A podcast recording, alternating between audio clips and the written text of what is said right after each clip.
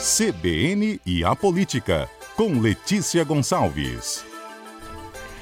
Letícia Gonçalves, bom dia. Bom dia, Patrícia. Bom dia aos ouvintes da CBN. Bom, a gente vem falando de transição, né, por parte do presidente da República e do presidente eleito, Lula, mas aqui no Espírito Santo a gente não tem uma transição, porque Renato Casagrande foi reeleito, mas em compensação ele vai precisar lidar com novos integrantes na Assembleia Legislativa, né? Como é que vai ser essa relação a partir do ano que vem, na sua opinião? Patrícia, eu conversei até agora há pouco com o governador Renato Casagrande. Ele disse que vai criar uma equipe de, uma equipe de transição, sim, mesmo hum. para fazer a transição do governo dele para o futuro governo dele mesmo. Ele disse que é preciso aí acertar algumas coisas, alguns prazos, até para cumprir as propostas que ele fez durante a campanha, ver como é que estão alguns projetos. Então vai ter uma transição, sim.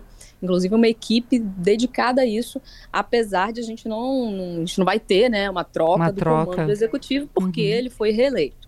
Em relação à Assembleia Legislativa, é o seguinte: nós temos 30 deputados estaduais. Desses 30, 15 foram eleitos em partidos que não estavam na coligação do governador Renato Casagrande. Mas isso não quer dizer que esses 15 vão para a oposição porque entre eles há inclusive é, deputados estaduais eleitos que declararam apoio ao governador Renato Casagrande no segundo turno, por exemplo, a Camila Valadão do PSOL, o PSOL está federado com a rede, não estava junto com o Casagrande no primeiro turno. O Aldifas Barcelos, ex-prefeito da Serra, disputou o governo do estado pela rede, embora não contasse com o apoio na prática do pessoal. E aí, no segundo turno, o pessoal e a rede declararam apoio ao governador Renato Casagrande, a Camila Valadão, pessoalmente, inclusive, participou da campanha dele no segundo turno. Então, não se pode dizer a priori que ela vai ser oposição a ele, né? O indicativo é o contrário. Isso ocorre também com outros deputados estaduais eleitos aí mesmo fora da coligação do Casagrande. Então, numericamente, ele não deve enfrentar uma maioria de oposição. No entanto, a oposição cresceu na Assembleia.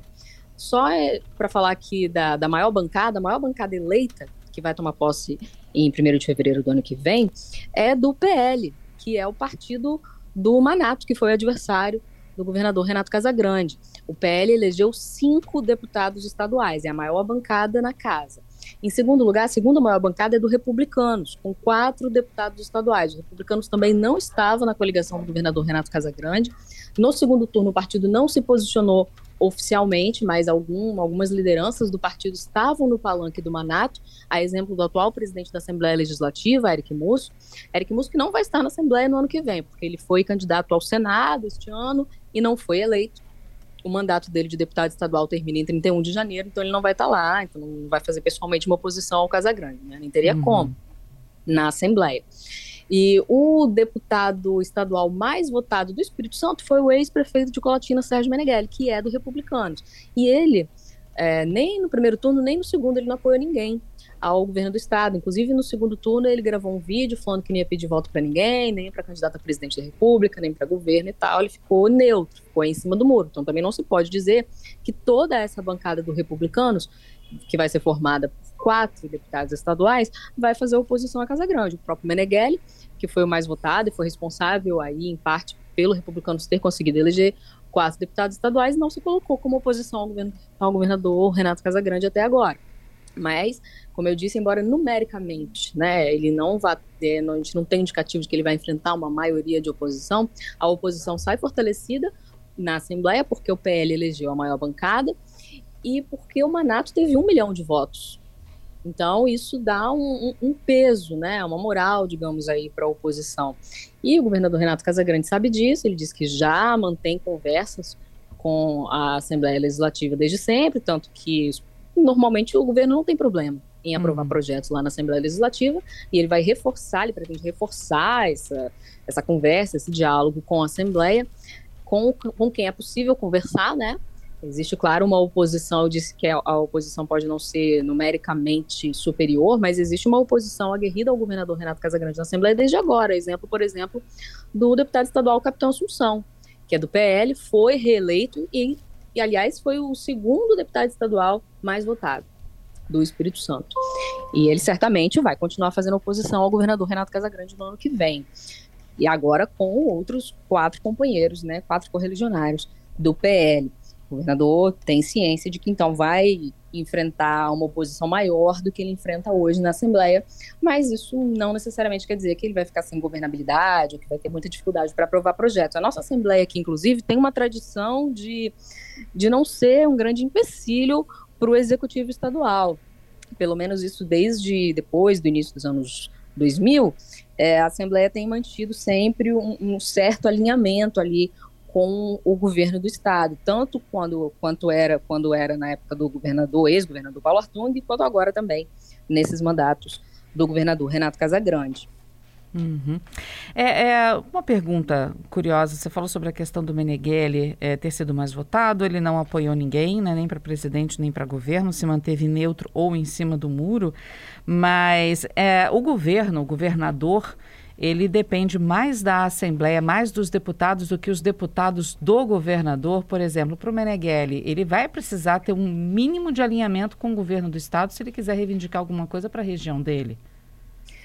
Sim, é, o legislativo e o executivo são poderes independentes, mas eles se relacionam ali. O governador precisa da Assembleia para que os projetos que ele envia para lá sejam, sejam aprovados, aprovados, e que uhum. sejam aprovados num tempo hábil, né? Que, que, que o governo considere hábil. E os deputados precisam do governo num sentido mais político, assim, por exemplo, é, o governo vai fazer uma obra lá, às vezes não é nem solicitação do deputado, ele vai fazer uma obra, fazer alguma coisa no, no município. O deputado gosta de ser prestigiado, ser convidado para essa agenda, por exemplo, uhum. para ele, digamos, colher os louros políticos dessa desse investimento lá no reduto eleitoral dele. E em termos práticos, aí não apenas políticos, também isso, né? De pedir alguma coisa para o governo, pedir um investimento na, na área, no reduto eleitoral dele. Agora, é claro que o governo também tem que fazer isso, independentemente de o deputado, né, daquela localidade ter um deputado governista ou não. Uhum. Mas os deputados gostam de ter em linhas gerais, os governistas, pelo menos, gostam de ter esse, esse alinhamento com o governo para facilitar essa interlocução na hora de pedir alguma coisa lá, investimento para as regiões das quais eles, eles são, né? Onde eles têm a maioria dos eleitores. É, e lembrando que daqui a dois anos tem eleição de novo, eleição para as eleições municipais, né? Onde os deputados também, querendo ou não, acabam sendo afetados, ou porque eles saem para disputar uma prefeitura, ou porque precisam apoiar determinada cidade. Também tem essa relação que precisa ser avaliada. Sim, sim. Em 2024 tem, tem eleição para as prefeituras, eleição para prefeito, e alguns dos deputados estaduais eleitos já são cotados para esse próximo pleito. Isso certamente vai mexer com a Assembleia, com esse. pode mexer, inclusive, com esse equilíbrio de forças entre o legislativo e o executivo, a depender de como vai ser. Claro que está muito cedo para a gente projetar como que uhum. vai se uhum. dar isso, né? A futura Assembleia ainda nem tomou posse, o governador Renato Casagrande também ainda nem tomou posse no mandato que começa no ano que vem, mas tem nomes cotados entre os deputados estaduais eleitos para disputar a prefeitura. O próprio Assunção, que eu mencionei aqui, ele teve uma votação esse ano bem maior, acho que cinco vezes maior do que ele teve em 2018, então ele está politicamente fortalecido. Já foi candidato à prefeitura de Vitória em 2020, pode ser que ele venha novamente em 2024 para essa disputa. A Camila Valadão é vereadora de Vitória, do PSOL, também teve uma votação bastante expressiva, ela é lembrada como uma possível candidata à Prefeitura de Vitória também, o mesmo vale para o deputado estadual eleito Deninho Silva, que também é vereador de Vitória, o deputado estadual reeleito Fabrício Gandini, que também já disputou a Prefeitura de Vitória. Então, estou falando aqui uns que eu estou lembrando aqui agora, mas isso certamente vai movimentar o plenário da Assembleia quando chegar esse período eleitoral das eleições municipais também. Uhum. Eu queria também te pedir, aproveitar que você está aqui com a gente, Letícia, para é, explicar aqui para o nosso ouvinte também uma coluna sua a respeito da capital, que teve uma vereadora do PT que desafiou um colega do PL para sair da política. É, que, o que está acontecendo? O que, que aconteceu nesse caso? Ah, foi um registro inusitado aí que eu fiz na coluna apenas, Patrícia, que a vereadora Carla Coser, do PT, ela discursou na sessão da Câmara de Vitória, comemorando a eleição do ex-presidente Lula, que é do PT, e também a, a, reeleição do governador Renato Casagrande, que o PT apoiou o Casagrande aqui, está uhum. na coligação dele desde o primeiro turno. E aí ela lembrou que um outro vereador de Vitória, o Gilvanda Federal, do PL, havia dito, num outro momento, ainda antes né, do início das eleições, que ele, ele fez um discurso lá na Câmara falando assim: olha, se o governador Renato Casagrande for reeleito, eu saio da política. E a Carla lembrou nesse discurso dela, né, agora pós-eleição, né, questionou ele, falou: olha, é, João, né, Você disse e que agora, né? sairia da política se Casagrande fosse reeleito. Ele foi reeleito, né? Tô te lembrando disso. E aí ele disse na sessão, olha, mas eu já vou sair da Câmara de qualquer forma, porque o Gilvan foi eleito deputado federal.